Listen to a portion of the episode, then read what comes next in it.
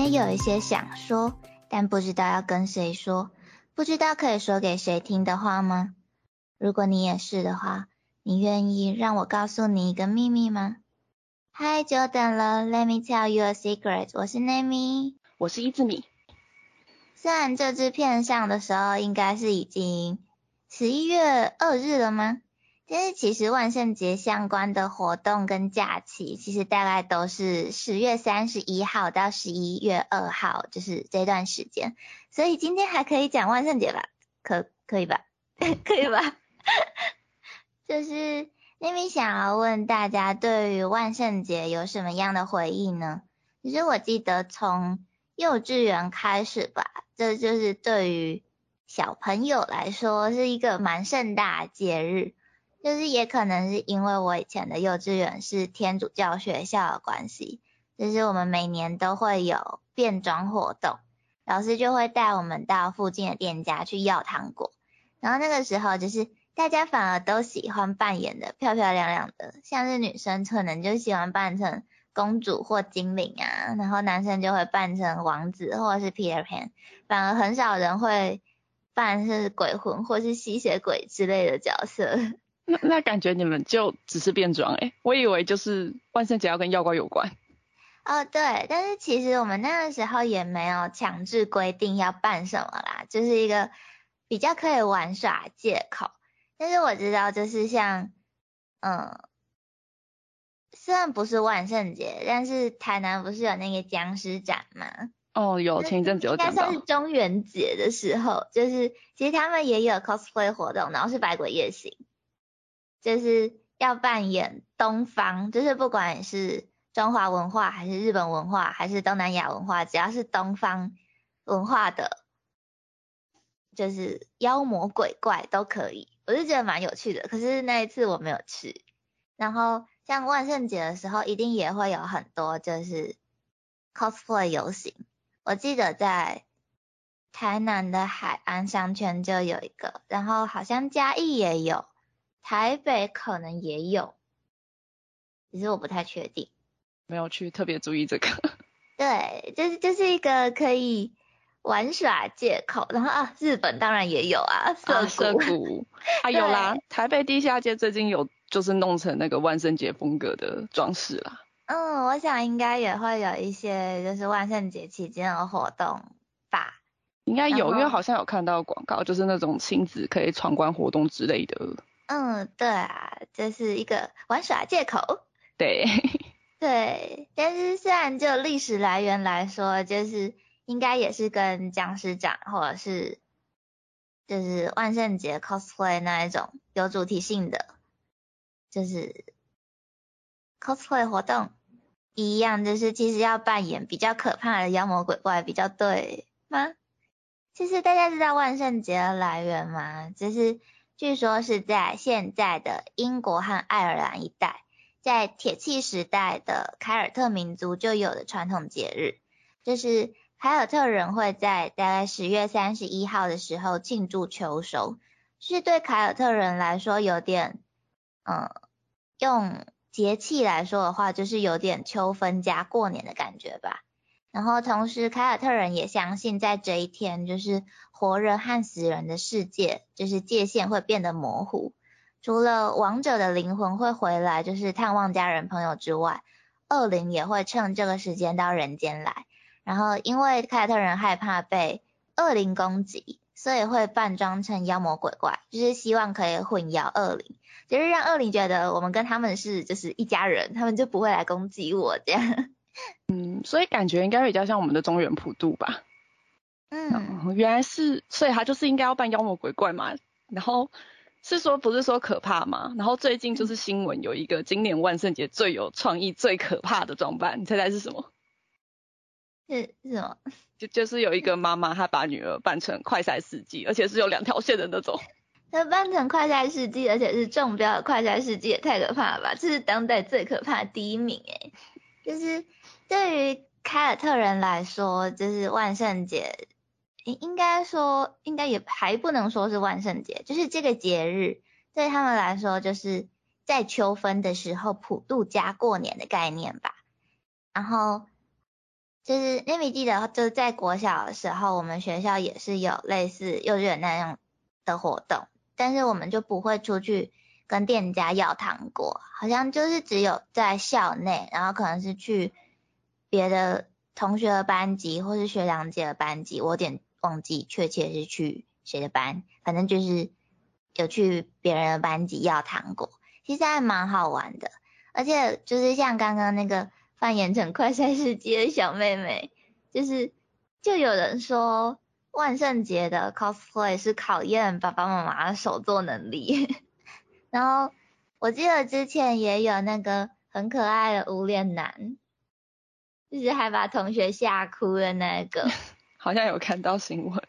对，就是会常常看到一些很可爱或很厉害的小朋友扮装，然后其实都是在考验家长诶。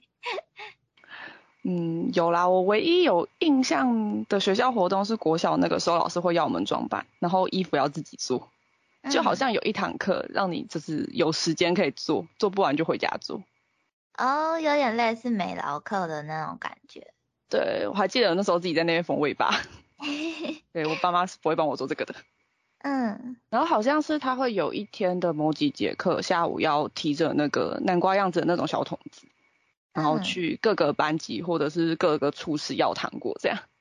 哦，对，那个时候连装糖果的那个容器都会很讲究，而且我记得小时候我妈妈还有帮我化妆，就是真的很努力在 cos 哎，而且可能是因为万圣节，然后就植下了就是我长大之后热衷于 cos 的种子吧。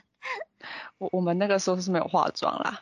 嗯。然后就是到高中的时候，我们大就是同学会习惯就去那个国风小铺买糖果，只是就只是想吃糖果，因为那时候会有一些造型糖之类的。对，就节日的时候会有特殊包装，或者是什么南瓜形状的糖之类的。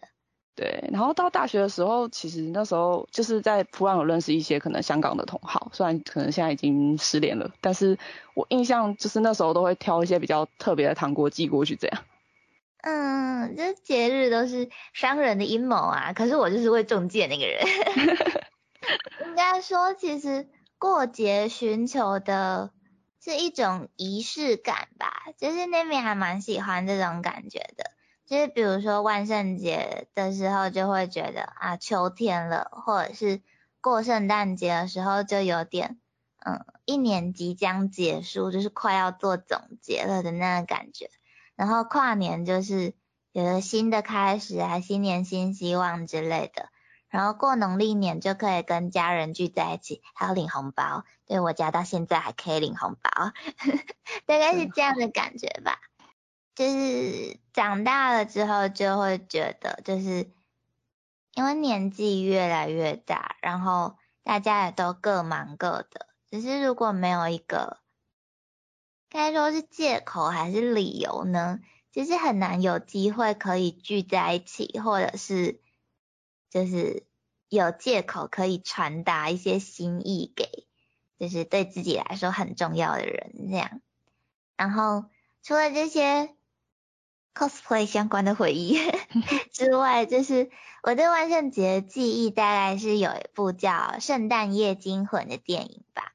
就是虽然它的名字是圣诞夜，可是就是主角是呃万圣节会出现的那些，算是妖魔鬼怪嘛。就是他的故事是在说住在一个专门在过万圣节的城市，那个城市叫怪诞城，然后他们的领导者是。嗯，当年吓人最厉害的那一位就会当选成为南瓜王。然后有一个叫杰克的骷髅头，就是因为他非常会吓人，所以他蝉联了好几届的南瓜王。然后杰克就觉得万圣节太一成不变了，很无聊，他就想要改变庆祝方式。然后他因缘际会之下，就是看到。住在圣诞城的人们在庆祝圣诞节的时候都很快乐，然后他就想要仿效圣诞城的庆祝方式，就是带给人们快乐这样。但是因为其实怪诞城的人其实就是专长就是吓人嘛，所以那一年他们就把圣诞节弄得鸡飞狗跳。然后当然看完电影之后会知道杰克在寻求的到底是什么，大概就是寻求想要带给别人快乐，想要得到认同，想要得到爱。但是这部电影的风格和手法，我觉得是很有趣也很特别的。嗯，感觉我改天可以去补一下。可以补一下，很好看，而且杰克是我的初恋情人。所以它是，就是他是动画类吗？还是？对，他是动画，迪士尼的动画。哦。嗯，电影的话，我看比较相关的应该是《可可夜总会》。嗯。就我记得它是以墨西哥的亡灵节文化为背景，那那个亡灵节在他们来说就是类似万圣节，那他们就跟前面你说的那个文化很相似，就是他们也是祭祀，就是家族祖先，嗯，是一个墨西哥蛮重要的节日。然后主角因为家族就是发生过一些事，所以禁止音乐，就是相关音乐是他都不能做，嗯，但是他非常喜欢音乐，所以就让他非常的压抑。就在那个节庆的时候，意外下他穿越到灵界，寻找到就是曾经是音乐家的曾曾祖父，哦，并帮助他就是回到人间，大概是这样的故事。我是蛮喜欢的，它中间其实蛮温馨的，就最后他们就是家里又变成喜欢音乐的那个样子。嗯，其实我没有看过《可可夜总会》，就是换换我要去补电影了。但是说起来，就是《可可夜总会》的那个墨西哥亡灵节啊。其实是在十一月二日，然后我记得他们也是在十月三十一日到十一月二日的时候会有一个假期，而且墨西哥亡灵节是有被联合国教科文组织列为文化遗产的其中一项的。然后就是我在查资料的时候发现，墨西哥亡灵节的庆祝方式意外的跟万圣节其实有蛮多相像的地方的。就是如果有兴趣的话，可以再留言给我们，我们可以再做一集来讲讲，就是可可夜总会跟墨西哥亡灵节哦。然后说到电影，就是 Amy 想要插播一个资讯，就是在二零二二年的十月二十日到二零二三年的三月五日，在中正纪念堂有提姆波顿异想世界展。那提姆·波顿其实是美国的一位导演，但是他不只是一位导演，他也是，嗯，他是迪士尼的动画师出身，然后后来才当导演，然后他也是画家，也是摄影师，那他也是一位编剧，然后他比较广为人知的作品应该是一九八九年的蝙蝠侠，然后一九九零年的剪刀手爱德华。一九九三年的《圣诞夜惊魂》就是刚刚提到的那一部，然后二零零五年的《巧克力冒险工厂》，二零零七年的《疯狂理发师》，还有二零一零年的《魔镜梦游》。然后他跟强尼戴普是好朋友，所以他常常就是邀请强尼戴普去演他的男主角。应该应该可以听得出来，因为就是《巧克力冒险工厂》、《疯狂理发师》跟《魔镜梦游》都是强尼戴普演的。对，《巧克力冒险工厂》小时候超喜欢的。对，然后因为我是强尼戴普粉，所以，